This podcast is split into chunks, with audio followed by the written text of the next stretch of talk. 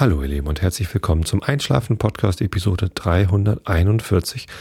Ich bin Tobi, ich lese euch heute ein bisschen was aus den Grimms äh, Elfenmärchen davor, den irischen Elfenmärchen. Ähm, und zwar immer noch kein Märchen, sondern immer noch die Vorrede.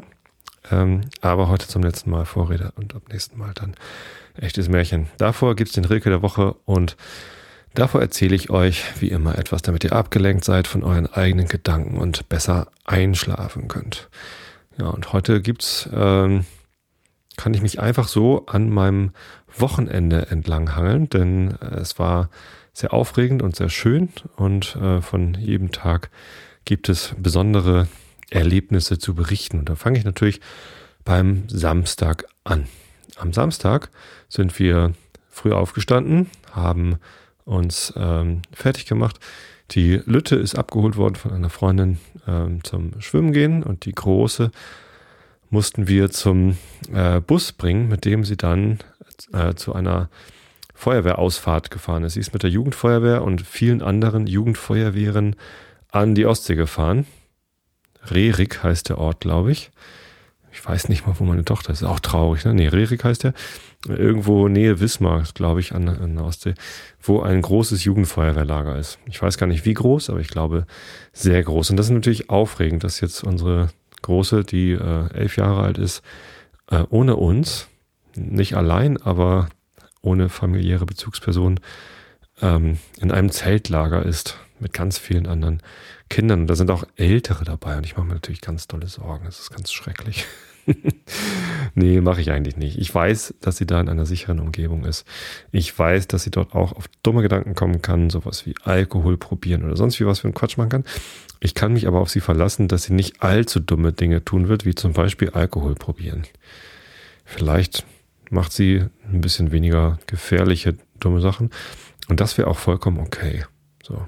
Solange die gefährlichen Sachen sie nicht wirklich in Gefahr bringen und sie die auch wirklich tun will und nicht einfach nur durch Gruppendruck dazu gebracht wird, gönne ich ihr da äh, ein großes Stück Freiheit und freue mich, dass sie das da machen kann. Ja, bin ganz gespannt, äh, wie es ist, wenn sie zurückkommt. Ähm, und ja, das war schon ein äh, großer Schritt zum, zum ersten Mal so, dass sie jetzt ähm, nicht nur ohne uns, sondern auch ohne Omi. Sie, sie war in den letzten Jahren schon mal mit meiner Mutter irgendwie dann eine Woche an der Nordsee und so. Das, das kennt sie schon, mal ohne uns zu sein, aber so ganz ohne familiäre Bezugsperson ist was Neues und aufregend für sie und aufregend für uns und ähm, auch irgendwie schön. Einziger Nachteil an der Sache, dass wir die, sie da zum Bus bringen äh, mussten, war, ähm, dass wir an dem Tag noch was anderes vorhatten. Denn ähm, es war nicht nur unser zwölfter Hochzeitstag, das hatte ich ja in der letzten Episode schon berichtet. Und vielen Dank an alle, die uns dazu dann auch gratuliert haben. Das hat mich sehr gefreut äh, über Twitter und auf anderen Wegen. Ähm, äh, sondern äh, wir hatten auch Karten für das erste St. Pauli-Spiel dieser neuen Saison 2015, 2016. Anstoß sollte sein um 15.30 Uhr, war es auch. Ähm, und es war schon angekündigt, dass es eine ganz besondere Choreografie geben würde. Und ja, ich habe den Stadionsprecher vorab gebeten, meiner Frau noch Grüße auszustellen, dass wir, ne, der grüßt dann immer so die Geburtstagskinder und ich dachte, Hochzeitstag ist ja so ähnlich wie Geburtstag. Ich probiere mal und ja, haben sie dann mir auch zugesagt. Der Herr Brucks hat mir geschrieben, dass, dass er durchaus ähm, diese Grüße weiterleitet und so. Ja, dass meine Frau einen Gruß zum 12.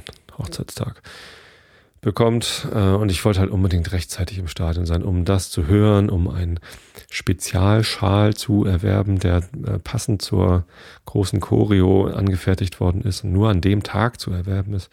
Ähm, ja, und so weiter und so fort. Äh, deswegen war das ein bisschen ungünstig, dass wir erst noch die Tochter zum Bus bringen mussten, denn die sind auch erst, ähm, die haben sich erst um eins dort getroffen am Feuerwehrhaus und wurden dann erst um halb zwei abgeholt. Und das war alles so, hm, ich würde jetzt doch ganz gerne so ins Stadion fahren, aber natürlich ist es wichtiger, die Tochter zu verabschieden. Das ist ganz klar. So, als wir sie dann verabschiedet haben, haben wir kurz auf Google Maps geguckt und gesehen, äh, die Straßen sind äh, vollgestopft mit Stau. Die A261, was halt so von uns aus die kürzeste Verbindung zum Elbtunnel ist, die ist auch äh, gesperrt gerade. Das heißt, wir müssten dann über die Elbbrücken in die Stadt rein und die waren halt, äh, da war Stau. Ähm, also sind wir mit dem Auto nach Buchholz gefahren, wo dann um 13.59 Uhr ein Zug fahren sollte, mit dem wir in die Stadt fahren wollten. Ja, der kam dann nicht um 1953, äh, 13.59 Uhr, sondern kam schon mal fünf Minuten zu spät und blieb dann auch erstmal stehen und kam irgendwann die Durchsage, dass es um einen äh, Polizeieinsatz ginge. Äh, wahrscheinlich sowas wie betriebsfremde Personen im Gleis oder man weiß es nicht genau, was da, was da dann immer los ist. Es gibt natürlich auch schlechtere Möglichkeiten, aber man hat keinen Einfluss drauf. Dann sitzt man in dem Zug, denkt, man könnte jetzt auch wieder aussteigen und doch ins Auto steigen, aber dann steht man im Stau, ist auch spät dran und es war alles so, na, ich will doch nur ins Stadion. Naja, irgendwann mit einer Viertelstunde Verspätung fuhr der Zug dann doch los. Hat sogar noch ein bisschen Zeit aufgeholt, aber nicht besonders viel. Und als wir dann am Hauptbahnhof waren, ereilte uns der nächste Schicksalsschlag in Sachen schnell zum Stadion kommen. Denn wir wollten runter zur U3 und äh, die U3 war gesperrt von Berliner Tor bis Rathaus und genau in der Mitte davon liegt der Hauptbahnhof. Also konnten wir auch nicht mit der U3 wie gewohnt zum Stadion fahren, sondern mussten dann wieder hochlaufen, runterlaufen zur S3 und dann mit der S-Bahn zum, äh, zur Haltestelle Landungsbrücken fahren, wo ich schon darauf eingestellt war, dann zu Fuß zum Stadion zu laufen, was da doch noch ein ganzes Stückchen ist. Ähm, aber als wir dann dort hochliefen, die Treppen hochliefen, sahen wir, dass äh, eine Minute später die U3 dann doch noch nach St. Pauli fahren sollte. Ja, die haben wir dann auch genommen. Ähm, die Verzögerung vom Hauptbahnhof war dann also gar nicht mehr so groß. Äh, ich weiß gar nicht, ob wir noch eine S-Bahn verpasst haben, dadurch, dass wir erst zur U-Bahn runtergelaufen sind. Aber war halt irgendwie alles so mit Stolpersteinen und Verzögerungen äh, gesät, der Weg. Ja. Der Weg von der U-Bahn bis zum Stadion war dann nicht mit Stolpersteinen und Hindernissen gesetzt. Äh, doch ein Hindernis war da, nämlich der Dom. Der Hamburger Dom hat am Tag vorher eröffnet auf einmal sind da so Riesenräder und Achterbahnen und Karussells und tausende von Buden mit Schnickschnack und so aufgebaut. Da kommt man also auch nicht so leicht durch, vor allem wenn tausende anderer Leute auch noch ins Stadion wollen. Also mussten wir da außen rum und dann fing es an zu nieseln. Und just als wir uns anstellten, dann ins Stadion rein zu dürfen, wir haben dann natürlich dann den vorderen also den, den, den rechten Aufgang zur Südtribüne genommen, obwohl wir eigentlich den linken hätten nehmen können. Unsere Plätze sind ganz links in S1. Dort hätten wir wahrscheinlich sogar überdacht gestanden.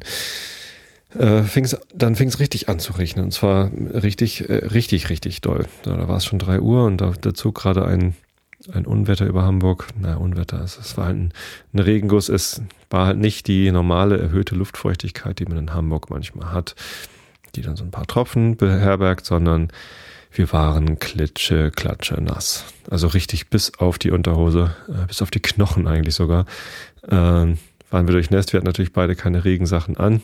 Es war recht warm an dem Tag und wir haben, ich habe sogar nur ein Trikot angehabt, habe mein, meine Jacke, die ich mitgenommen hatte, noch im Auto gelassen, weil ich dachte, ach, es ist ja warm und so schnell wird es auch nicht kalt und wir kommen ja auch dann äh, noch bevor es dunkel wird, zurück und so. Das äh, hätte schon alles geklappt. Ähm, aber ja, wie gesagt, wir, wir waren dann klatschnass drin und weil wir schon so spät dran waren, sind wir dann halt gleich hoch auf unsere Plätze. Die Ansage mit, äh, die Durchsage vom Stadionsprecher äh, haben wir da auch verpasst mit meinem Gruß. Ich weiß gar nicht, ob meine Frau jetzt gegrüßt worden ist oder nicht. Ähm, Tja, aber die, aber die Choreo haben wir mitbekommen. Leider konnten wir keinen Schal kaufen. Das, äh, die waren schon ausverkauft. Das war sehr ärgerlich. Den hätte ich sehr gern gehabt. Der ist sehr schön, der Schal. Und vor allem war halt das ganze Stadion voll mit diesen Schals. Ich glaube, es waren, ich habe gehört, es waren 5000 Schals, die produziert worden sind. Äh, und das war natürlich eigentlich zu wenig, denn äh, es gab diese Choreo aus dem Grunde, dass das Stadion jetzt endlich fertig gebaut worden ist nach nur knapp neun Jahren Bauzeit, ich glaube im Dezember 2006 sind die Bagger angerollt und haben die erste Tribüne, nämlich die Südtribüne, abgerissen. Die wurde dann 2007 neu gebaut. Danach kam die Haupttribüne und dann die Gegengrade und jetzt als letztes die Nordtribüne wurde neu gebaut. Und die war halt am Samstag zum ersten Mal zu einem äh, Ligaspiel geöffnet. Die war auch schon zum Testspiel gegen die Spanier, von denen ich immer den Namen vergesse, geöffnet. Da war ich leider gar nicht. Ähm, aber da war natürlich das Stadion auch nicht voll. Bei Testspielen ist es meistens nicht ausverkauft. Aber bei Punktspielen ist das Stadion eigentlich immer ausverkauft. Äh, und das gilt auch jetzt noch, nachdem das Stadion komplett neu gebaut ist. Wobei die Tribüne, auf der ich jetzt gerade meine Plätze habe, mit meiner Frau, auf der Südtribüne, die, die ist schon fast wieder alt. ist schon sieben Jahre alt, die Tribüne. Das kann man eigentlich gar nicht mehr neu nennen. Ähm, aber natürlich ist es immer noch deutlich moderner als alles, was davor ähm, im Stadion so äh, zu sehen war. Es ist ein richtig schönes, schmuckes äh, Stadion jetzt geworden mit insgesamt 29.560, keine Ahnung, Plätzen, also knapp 30.000 Plätze und das Stadion war auch ausverkauft, wenn auch nicht ganz besetzt. Es waren durchaus noch ein paar Plätze frei, die man so sehen konnte. Vielleicht haben sich auch einfach einige Leute vom Regen dann abschrecken lassen, aber es waren sehr wenige Plätze. So, und weil das eben das erste Spiel war mit dieser Rekordkulisse äh, von fast 30.000 Zuschauern. Und auch der Gästeblock äh, zu Gast war, Arminia Bielefeld war restlos ausverkauft, was übrigens kein Wunder ist, nicht weil Bielefeld so nah und so groß ist, sondern weil Arminia Bielefeld eine Fanfreundschaft mit dem HSV hat. Und entsprechend waren die Gästefans auch so frech und haben ein HSV-Banner äh, gehisst, äh, was natürlich dann prompt wieder mit äh, Schmähgesängen der St. Pauli-Fans gegen den HSV beantwortet worden ist. Ich finde diese Spielchen ja sehr albern. Also sowohl finde ich es albern von den Bielefeldern, wobei es waren wahrscheinlich gar keine Bielefelder, sondern einfach HSV-Fans, die sich in den Bielefelder Fanblock gestellt haben oder halt Fans, die eben beides sind. Äh, dass die eine HSV-Flagge hissen, das ist natürlich reine Provokation. Die wissen ganz genau, dass die St. Pauli-Fans oder viele St. Pauli-Fans was dagegen haben. Äh, ich persönlich ja nicht. Ich bin gar nicht äh, gegen den HSV, wisst ihr ja. Habe ich oft genug erklärt. Ähm, aber ja, wenn man sowas tut, nur um zu provozieren und um sowas dann zu ähm, bewirken, das, das finde ich dann auch wiederum eher blöd. Genauso wie ich die Schmähgesänge dann eigentlich überflüssig finde.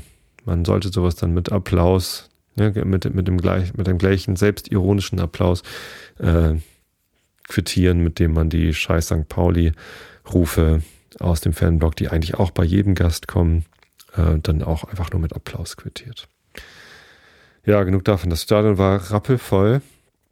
Und nachdem dann die Mannschaftsaufstellung durchgesagt worden ist, wir unsere Hymne gesungen haben und dann die, ähm, die Zeit anbrach, ne, nach, nach der Stadionhymne, das Herz von St. Pauli, ähm, kommt immer eine, eine, Phase, wo halt nichts mehr durchgesagt wird und auch keine Werbung gedudelt wird bei uns im Stadion, sondern diese Zeit gehört den Fans. Wir dürfen uns dann eingrooven, einsingen und kamen dann auch die ersten Fangesänge so und dann kam auf einmal dieses jetzt kommt der Countdown und dann wurde runtergezählt von 10, 9, 8 auf äh, 1 und bei 0 wurden dann auf allen vier Tribünen äh, ausgespart, wurde lediglich der Gästebereich, wurde dann, ähm, wurden Banner hochgezogen, Blockfahnen, äh, die die gesamte Tribüne abgedeckt haben.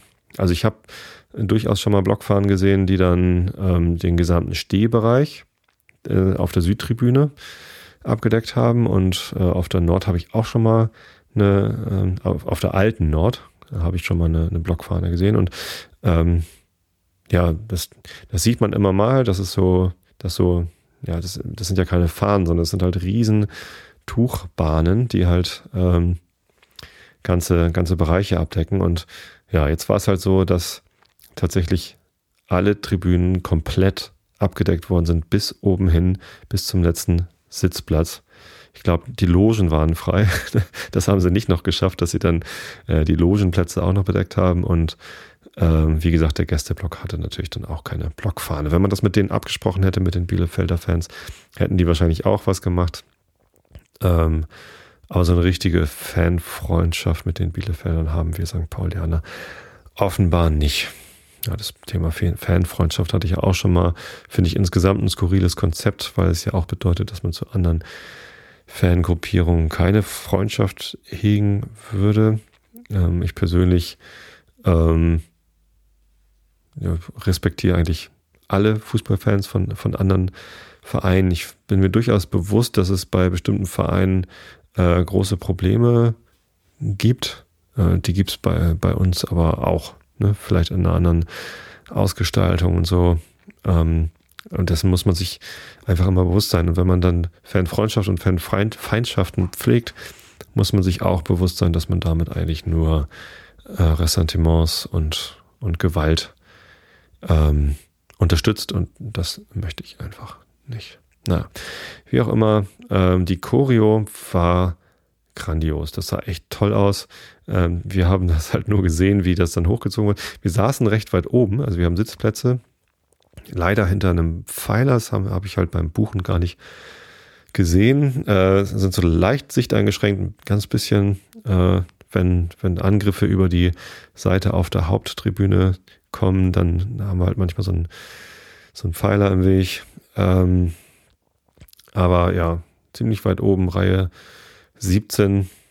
Ähm, und da, ja, ist halt dann äh, auch irgendwann ein Tuch drüber gezogen worden. Und dann waren wir mit allen anderen St. Pauli-Fans im Stadion unter diesen Tüchern und konnten halt nur äh, erahnen, wie das wohl ausgesehen haben würde, wenn das dann ganz hochgezogen war. Also beim Hochziehen sah man schon, dass es, dass es richtig gut aussieht. Ein paar Fotos gemacht. Ähm, aber es gab natürlich Leute, die nicht unter den Bannern waren, die dann äh, unten standen äh, oder ja, die Kameras an der richtigen Position äh, aufgestellt hatten. Ja, da gibt's ganz tolle Fotos zu sehen beim Stefan Grönfeld mal wieder. Es gibt ein Video äh, von dieser Choreo auf YouTube von Flimmerkiste 1910. Das ist der YouTube-Kanal von FC St. Pauli.tv, glaube ich. Ähm, ja, müsste so sein. Und da kann man sich das Ganze angucken. Es ist, ähm, ja, also man muss, glaube ich, schon dabei gewesen sein, um das wirklich zu, zu erfassen, wie sich das anfühlt, wenn das ganze Stadion so eingepackt wird. Und dann, dann kam halt ähm, die Einlaufmusik, das ist ja Hells Bells von ACDC bei uns im Stadion mit den Glocken am Anfang. Und wenn dann diese Glocken erklingen und das ganze Stadion jubelt und du siehst halt nur äh, die Leute um dich herum und dieses riesen braun-weiße Banner über dir. Äh, und du weißt, jetzt laufen gerade die Mannschaften ein. Und dann wurden auch die Blockfahnen äh, runtergezogen, sodass wir dann auch die Mannschaften begrüßen konnten. Das, das war schon echt fantastisch. Also es hat richtig Spaß gemacht. beeindruckend, wie groß diese Tücher sind. Es sind halt einfach auch nur Fans, Leute, die äh, wahrscheinlich, also ich habe gehört, zwei davon haben extra Nähen gelernt, also Nähmaschinen bedienen gelernt, damit sie das machen konnten. Wahnsinnig viel Arbeit, die da drin steckt. Äh, Liebe zum Detail. Äh, wir hatten auf allen ähm, Seiten unterschiedliche äh, Schriftzüge drauf. Also alles war in braun-weiß gehalten, in unseren Vereinsfarben. Auf der ähm, Gegengrade stand Millantor. Auf der Süd, da wo ich bin, war, glaube ich, der äh, Totenkopf. Auf der Nord war unser Vereinsemblem. Und auf der Haupttribüne stand äh, St. Pauli. Ja. Und das, ähm, das, das sah einfach wunderschön aus, war sehr schön choreografiert, ähm, hat alles hervorragend geklappt. Und ja, vielen, vielen Dank an alle, die da beteiligt waren, dass diese Eröffnung des endlich fertiggestellten Stadions nach nur knapp neun Jahren äh, ja, dann, dann so gut äh, funktioniert hat und so. so. Ja, würde äh, entsprechend, nee, wie, wie wollte ich sagen, würdevoll? Nee, wie ist das Wort? Hm, jetzt fehlt mir das Wort dazu. Ah, es ist halt irgendwie äh, sehr passend gewesen und das, das hat mich sehr gefreut, dass es geklappt hat und dass ich das auch miterleben durfte und dass ich da nicht noch in irgendeiner U-Bahn feststeckte oder sonst wo da im Stau saß sondern wenigstens das miterlebt. Auch wenn ich keinen Schal bekommen habe. Das wäre natürlich jetzt noch das Tüpfelchen auf dem ISO, einen Schal noch irgendwo herzubekommen. Ich habe auch auf Twitter gefragt. Aber die Dinger sind halt einfach sehr begehrt gewesen und waren dann eben weg. Und dann ist es einfach so, dass ich so einen Schal nicht habe. Schade drum, aber tja. Egal, zum Fußballspiel sage ich mal nichts, äh, außer das Ergebnis 0 zu 0. Ähm, ich habe mich hinterher mit ein paar Leuten noch getroffen. Wir haben äh, vor der Domschenke äh, noch ein bisschen Abschied gefeiert von Schmiddel, äh, der Quotenrocker, der ist leider äh, in der Sommerpause äh, von uns gegangen, ist gestorben. Ein ja, befreundeter St. Pauli-Fan, äh, mit dem ich häufig nach dem Spiel noch in der Domschenke Bierchen getrunken habe, ähm, ist an Krebs gestorben. Und da gab es auch eine Tapete im Stadion, äh, Farewell-Quote ähm, oder Quotenrocker stand drauf.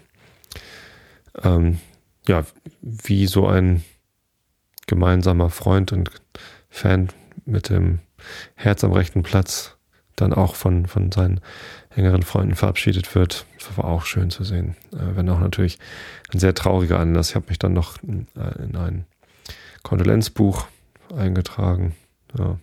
Ist schon komisch, wenn einer, der da sonst auch immer stand und ist auch nicht irgendwie so besonders viel älter. Ich glaube, er war ein paar Jahre älter als ich, aber jetzt auch nicht irgendwie uralt. Ich weiß gar nicht, wie alt er war. Wenn ich ganz ehrlich bin. Naja, ist trotzdem zu früh von uns gegangen. Ähm, war trotzdem schön, da nochmal mit den anderen Fans gemeinsam vor seinem Antlitz da zu stehen. Ja, zumindest stand da auch noch äh, ein ehemaliger Arbeitskollege von mir, der war total am Boden zerstört und meinte, äh, so ein schlechtes Spiel, jetzt sind wir gleich wieder im Abstiegskampf. Ja, was natürlich Quatsch ist nach dem ersten Spieltag äh, und immer in einem Punkt. Wir haben ja unentschieden gespielt. Gleich zu sagen, jetzt geht es gleich wieder bergab. Äh, tatsächlich haben wir immer noch das gleiche Problem im Angriff. Ne, es, ist, es werden einfach keine Tore gemacht. Aber da würde ich jetzt mal nicht zu früh die Flinte ins Korn werfen. Ja, genau. Das war das besondere Erlebnis am Samstag, unser Stadionbesuch mit der großartigen Choreo, Abschied, von, Abschied vom Schmiddel und genau, unserem zwölften Hochzeitstag. War ein schöner Tag. Am Sonntag kam dann gleich das nächste schöne Erlebnis. Ähm, allerdings wieder ohne Kinder, jetzt sogar ohne, ohne Frau, bin ich ganz allein mit dem Auto nach Gut Basthorst gefahren. Ein, äh, Basthorst ist ein Ort östlich von Hamburg, wo es ein Gut gibt von einem Gutsherrn äh, Enno oder Enzo von Rufin heißt er. Äh, und der hat da einen, einen großen Gutshof. Äh, und auf diesem Gutshof hat die schwedische Destillerie Macmyra ein Fasslager, ein Steuerlager und einen Verkaufsraum eröffnet. Und Angela, die Geschäftsführerin von Magmira Deutschland, äh, mit der ich auch schon öfter Kontakt hatte und die auch schon mal im Pappkameraden-Podcast zu Gast war, äh, allerdings nur per Skype dazu geschaltet, die ähm, hat mich dort empfangen und wir haben gemeinsam endlich das Pappkameraden Fass begutachtet. Denn ich habe ja mit meinen Pappkameraden, das ist ein, ein Offspin Podcast von mir, äh, wo ich die letzte Episode allerdings schon vor einem Jahr veröffentlicht habe. Ich glaube, es gibt eine ganze Menge Einschlafen-Podcast-Hörer, die dann den Begriff noch nie gehört haben. Äh, wenn ihr danach sucht, sucht nicht nach Pappkameraden mit P-A-P-P, sondern sucht nach Pappkameraden mit P-U-B. Das ist also wie das englische Wort für Kneipe, ein Pub und dann Kameraden dazu. Pappkameraden.de ist, äh, habe ich mal angefangen, weil ich hier im Einschlafen-Podcast nur monologisieren möchte. Ich möchte auch an diesem Format nicht großartig drehen. Und ich brauchte einen zweiten Podcast, bei dem ich rumexperimentieren konnte. Ich habe ganz am Anfang vom Einschlafen-Podcast auch hier ein, zwei, drei, eins, zwei Interviews mal gemacht. Es gibt noch ein drittes mit meiner Mutter, das ich später nochmal gemacht habe. Ähm, und ich habe ja auch ab und zu mal ein Glas Wein probiert und verkostet und dann äh, beschrieben, wie er denn schmeckt oder ein Whisky. Aber das war immer ein bisschen störend. Da haben mir dann die Hörer gesagt, oh, so richtig gut einschlafen, gerade bei Dialogen könnten sie nicht. Das ist dann zu interessant oder zu aufregend oder zu, weiß ich nicht. Ähm, also habe ich das da rausgezogen und in ein eigenes Format gepackt, das ich Pappkameraden nannte. Ähm, mit der inspirierenden Idee, dass ich ja per Crowdfunding von meinen Hörern eine Million Euro einsammeln könnte, um mich dann, äh, um dann meinen Job an den Nagel zu hängen und von dieser eine Million Euro äh, zu leben und nur noch zu podcasten.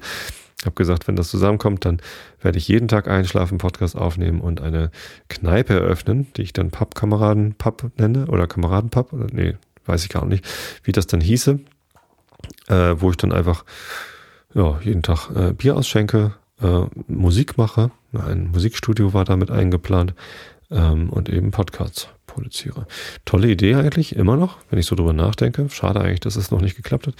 Ähm, habe da keine ähm, Crowdfunding-Plattform für verwendet, sondern einfach auf der Webseite gesagt, hier, wenn ihr dabei sein wollt, dann schreibt mir mit wie viel Geld und dann sammeln wir mal, ähm, bis wir bei einer Million sind und erst dann müsst ihr irgendwas tun. Also mit relativ niedriger Einstiegsschwelle haben mir dann äh, einige Leute gesagt, ja, ich bin dabei, hier kannst du irgendwie 10 Euro, 20 Euro, keine Ahnung, 7,50 Euro, teilweise sehr krumme äh, Summen sind da zusammengekommen. Ich habe das dann immer aufsummiert und da auf dieser, dieser Seite äh, verewigt. Äh, aber bis zu einer Million sind wir nicht ganz gekommen. Ein paar hundert Euro sind durchaus zusammengekommen.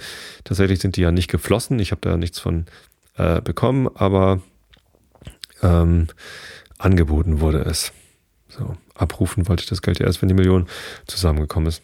Äh, was aber zusammengekommen ist, ist dann später die Idee, dass man ja ein Fass von der äh, Distillerie Magmyra kaufen könne. Ich habe die ja besucht vor fünf Jahren, glaube ich, als ich in Schweden war äh, und besichtigt. Äh, fand das ganz witzig. Ähm, leider war ich ja noch nie in Schottland. Ich habe noch nie eine schottische Distillerie besucht. Ähm, und Mark Myra ist durchaus ganz anders, modern und äh, mutig in ihren Produkten, aber ähm, auch durchaus größtenteils lecker. Ich habe auch schon mal einen Myra äh, probiert, der mir nicht so gut geschmeckt hat. Könnt ihr alles nachhören auf popcorn.de.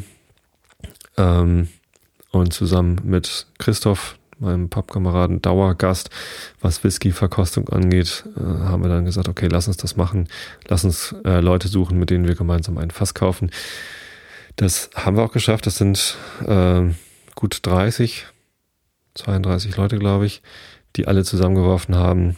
Ähm, der Flaschenpreis lag ursprünglich bei 75 Euro für eine Halbliterflasche. Ich musste später dann nochmal sagen, ja, es ist leider doch teurer geworden und ich muss jetzt auf 83 Euro gehen.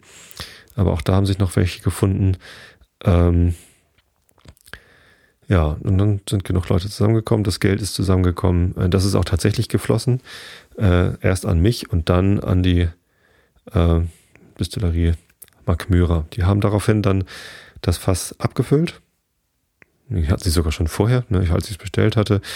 Ähm, haben wir gesagt, wir nehmen äh, ein extra rauchiges Rezept in einem Ex-Sherry-Fass, weil das so, das ist, was Christoph und ich am liebsten mochten. Und die Hörer waren einverstanden, mussten sie sein, weil was anderes gab's halt nicht. Ähm, und das wurde abgefüllt im August 2013. Lag dann zunächst in Schweden, natürlich, da wo es eben abgefüllt worden ist.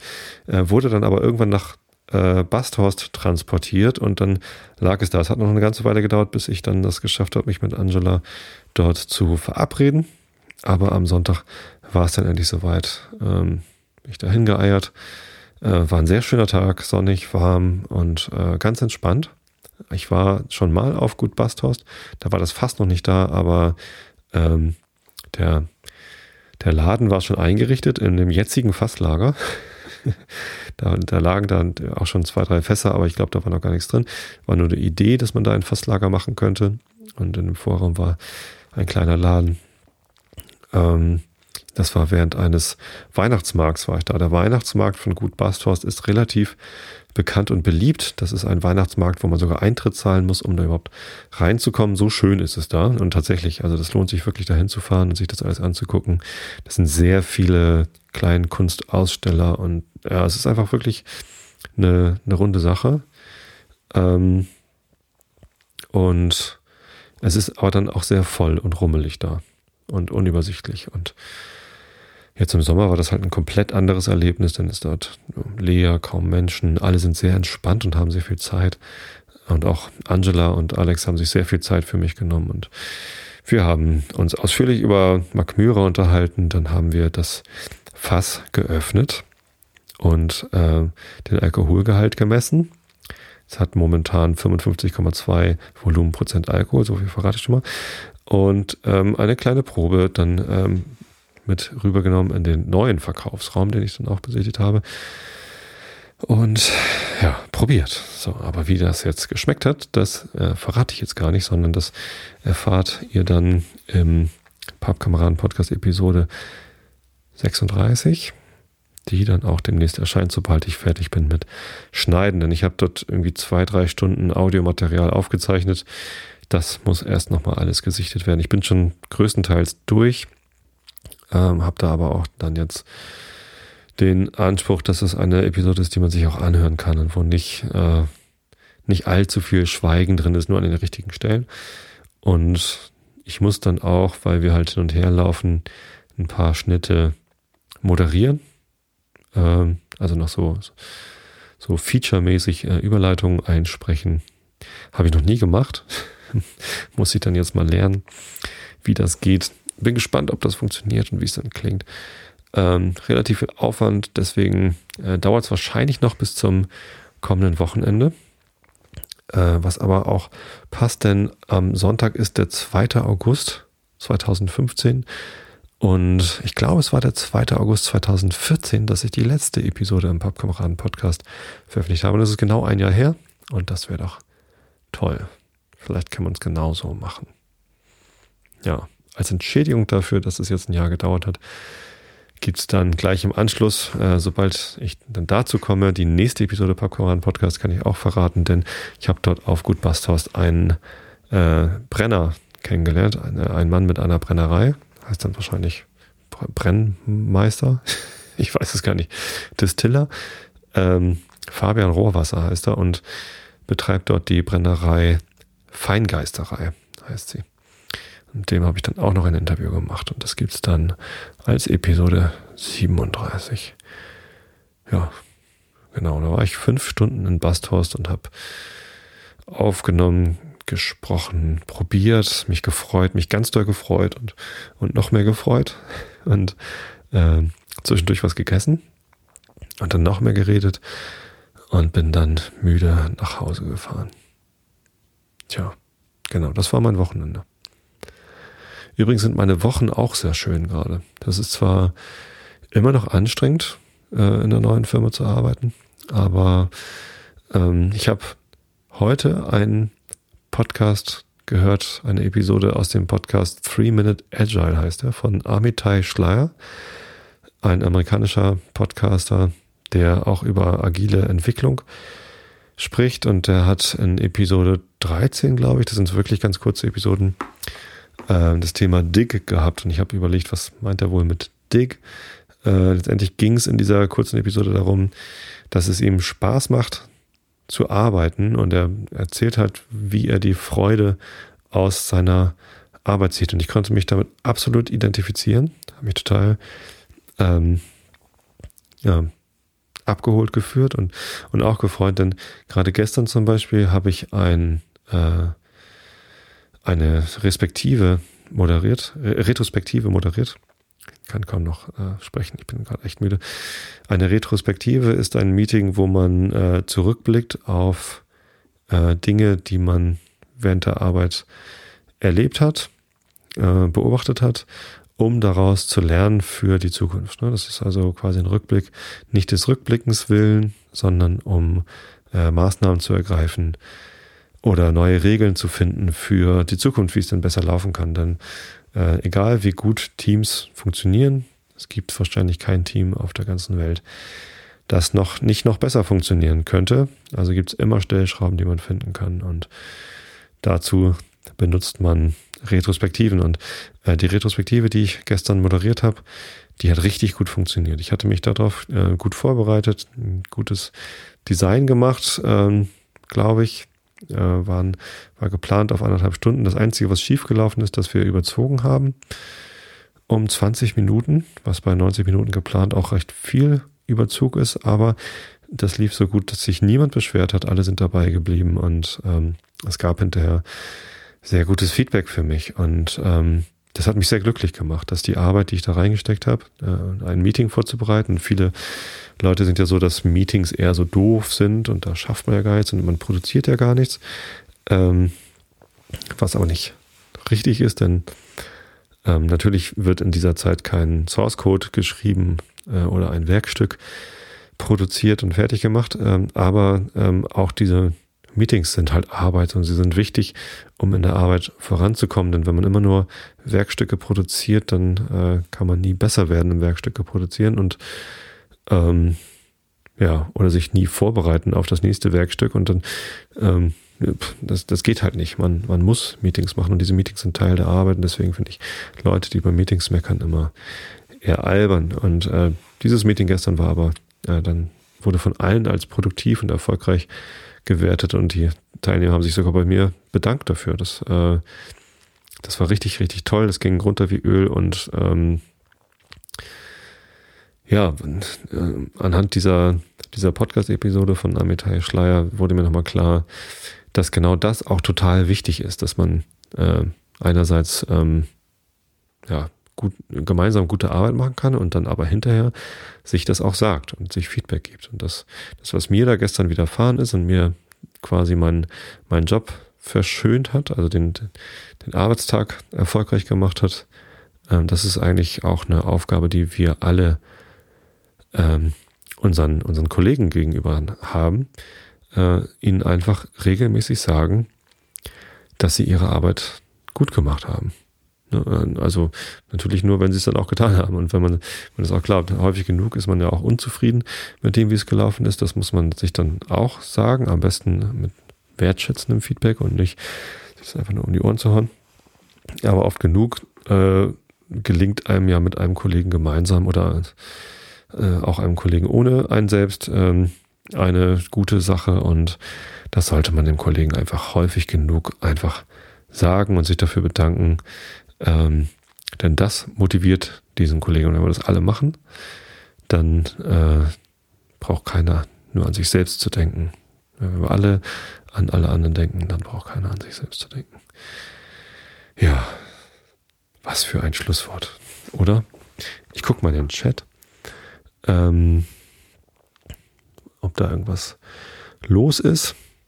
Cliffhanger Whisky, ja, so ist es für den Anfang mal eine Kneipe im Garten bauen, damit die Karkensdorfer Kneipenszene wächst? ah, ich glaube nicht. Zumindest bräuchte ich dafür auch eine Million. Wenn es dein Traum ist, eine Kneipe zu eröffnen und dort Musik zu machen, was hält dich eigentlich davon ab, das zu machen?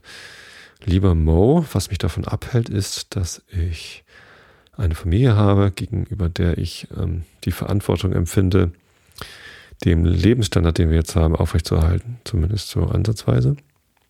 Äh, und wenn ich stattdessen, dass ich jetzt ähm, bei meinem Arbeitgeber, bei dem ich ja auch sehr gerne arbeite, äh, kündige und, und eine Kneipe auf, also das, das wird halt einfach bedeuten, dass wir uns massiv einschränken müssen. Natürlich könnte ich das machen. Die, das ist ja nicht unmöglich, das zu tun.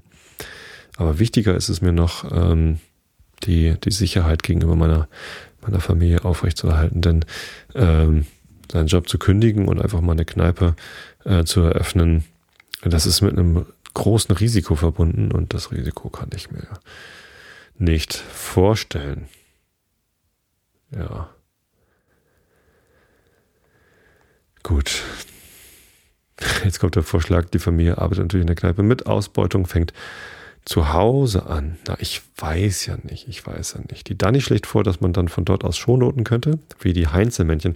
Und das ist eine sehr gute Überleitung ähm, zum übernächsten Abschnitt, denn vorher, vor den Heinzelmännchen, also den Elfen, kommt natürlich noch der Rilke der Woche. Der heißt heute Träume, die in deinen Tiefen wallen und ist der letzte Rilke, also das letzte Gedicht aus diesem ähm, ersten Abschnitt in dem Buch, wo alles drin ist. Ähm, Mir zur Feier heißt dieser erste Abschnitt. Und danach kommt der Abschnitt Engellieder. Also jetzt Träume, die in deinen Tiefen wallen. Träume, die in deinen Tiefen wallen aus dem Dunkel, lass sie alle los, wie Fontänen sind sie, und sie fallen lichter und in Liederintervallen ihren Schalen wieder in den Schoß. Und ich weiß jetzt, wie die Kinder werde. Alle Angst ist nur ein Anbeginn, aber ohne Ende ist die Erde und das Bangen ist nur die Gebärde und die Sehnsucht ist ihr Sinn. Ja. Nächste Woche geht es dann mit den Engeln los. Das erste Engelgedicht heißt, ich ließ meinen Engel lange nicht los. Ich glaube, mit Engeln hatte ich auch schon mal Gedichte. Ich weiß es gar nicht mehr. Na, ist ja auch wurscht. Hauptsache Rilke. Wenn die sich wiederholen, ist es vielleicht gar nicht so schlimm. So, irische Elfenmärchen. Und da hatte ich jetzt auch mal eine ganz bahnbrechende und verrückte Idee. Denn wir sind auf Seite 90, Abschnitt 14 in der Einleitung. Alte Zeugnisse. Und dann, ähm, als ich da vorhin reingeguckt habe, äh, dachte ich mir gleich, alte Zeugnisse, oh je, Zeugnisse gab es ja gerade in der Schule, aber bei alten Zeugnissen geht es wahrscheinlich um richtig viele alte Quellen und äh, ja, dieses, dieser Abschnitt ist voll mit ähm, diesem beliebten Zitaten aus Latein, lateinischen Quellen und ganz vielen Querverweisen und das macht aber nicht so viel Spaß, das vorzulesen. Dann gibt es hier noch wieder so einen, so einen altdeutschen, niederdeutschen, ich weiß nicht, was für ein, für ein Dialekt das ist, äh, was sie hier einfach zitieren, äh, seitenweise. Und ähm, da habe ich mir überlegt, wisst ihr was? Ich habe mir zwar vorgenommen, dieses Buch in Gänze vorzulesen, aber ich mache es einfach nicht, denn niemand kann mich dazu zwingen. Und äh, deswegen überspringe ich jetzt einfach den Abschnitt 14, weil ich überhaupt keine Lust habe, euch den vorzulesen. Äh, wenn ihr den unbedingt noch hören wollt, dann schreibt mir einfach. Und vielleicht lasse ich mich dann ja doch dazu breitschlagen. Äh, ein, ein kurzer, eine, eine Kostprobe daraus. Pfie dich, sprach das Schretelpfie. Soll ich sie schuven, weh mir ward. Nein, das wollt ihr nicht. Das wollt ihr nicht wirklich. Was ihr wollt, ist vielleicht noch den 15. Teil und den 16. Teil der Einleitung. Die sind nämlich beide recht kurz. Ähm, und danach kommt das stille Volk, erstens das weiße Kalb und das ist tatsächlich die erste, das erste Elfenmärchen, das dann wirklich kommt. Und ähm, damit will ich dann nächste Woche anfangen. Heute lese ich euch noch äh, aus dem zur Einleitung die Abschnitte 15 elfische Tiere vor und 16 Hexen und Unholde von Seite 99 an. Augen zu und zugehört. Auf den Färöer glaubt man, dass große und fette Kühe und Schafe der Elfen unsichtbar unter dem übrigen Vieh weiden und dass manchmal ein Stück davon oder einer ihrer Hunde gesehen werde. Derselbe Glaube herrscht auf Island. Man hält ihre Herden nicht für zahlreich, aber für sehr fruchtbar. Sie zeigen sich nur, wenn es ihnen gefällt. In Norwegen treiben die Huldre Vieh vor sich her, das blau ist, wie sie selbst. Auch in Deutschland erzählt man von einer elfischen blauen Kuh. Hm. Zum Glück ist sie nicht lila. Äh, die voraus wusste, wenn Feinde sich näherten und den Menschen sichere Zufluchtsorte zeigte. In Schweden treibt die Meerfrau schneeweißes Vieh auf Inseln und auf den Strand dazu weiden. Und die elfen Jungfrauen versprechen in einem Lied zwölf weiße Stiere. Ausführlich ist die schottische Sage von dem Elfstier gleichwohl schon sehr alt, denn bereits im Anfang des 13. Jahrhunderts muss sie in Island bekannt gewesen sein, wie aus der in jene Zeit fallende Eyjabygja-Saga erhält. Eine Kuh kam abhanden, man wollte sie auf der Weide mit einem Stier, der die Farbe eines Grauschimmels hatte, und der offenbar dem mäusefarbigen Stier der schottischen Sage entspricht, gesehen haben. Im Winter findet sie sich auf einmal wieder vor dem Stall ein, ist trächtig und wirft gegen den Sommer ein Stierkalb, das so groß ist, dass sie beim Kalben umkommt. Eine alte blinde Frau, die in ihrer Jugend hellsehend gewesen war, ruft, als sie das Kalb brüllen hört, das ist das Gebrüll eines Elfen und nicht eines lebendigen Wesens. Ihr werdet wohltun, es sogleich zu töten. Sie wiederholt ihren Ausspruch, dem aber wegen der Schönheit des Tiers nicht Folge geleistet wird. Es wächst gewaltig heran, brüllt zum Entsetzen und durchbohrt mit den Hörnern im vierten Jahr seinen eigenen Herrn. Auch in Deutschland scheint der Elfstier nicht unbekannt gewesen zu sein. Im Simplicissimus wird erzählt, dass aus dem Mummelsee, das heißt dem See der Wassernixen, denn sie heißen auch Mumen, Mummeln, so wie die Landelfinnen Roggenmumen. Als Hirten ihr Vieh dabei gehütet ein brauner Stier herausgestiegen sei und sich zu dem anderen Vieh gesellt habe, doch ein Wassernixe sei ihm sogleich nachgefolgt, um ihn wieder zurückzutreiben, dem er aber nicht gehorchen wollen, bis ihm dieser gewünscht, es solle, sie, äh, solle ihm sonst aller Menschen Leid ankommen, worauf beide sich wieder in den See begeben hätten. Man muss hiermit die irische Sage von der Kuh mit den sieben Fersen und die Schweizer Sage von dem gespenstischen Tier, das die Alpen verheerte und nur durch einen besonders dazu auferzogenen Stier gebändigt werden konnte, vergleichen. Abschnitt 16 Hexen und Unholde.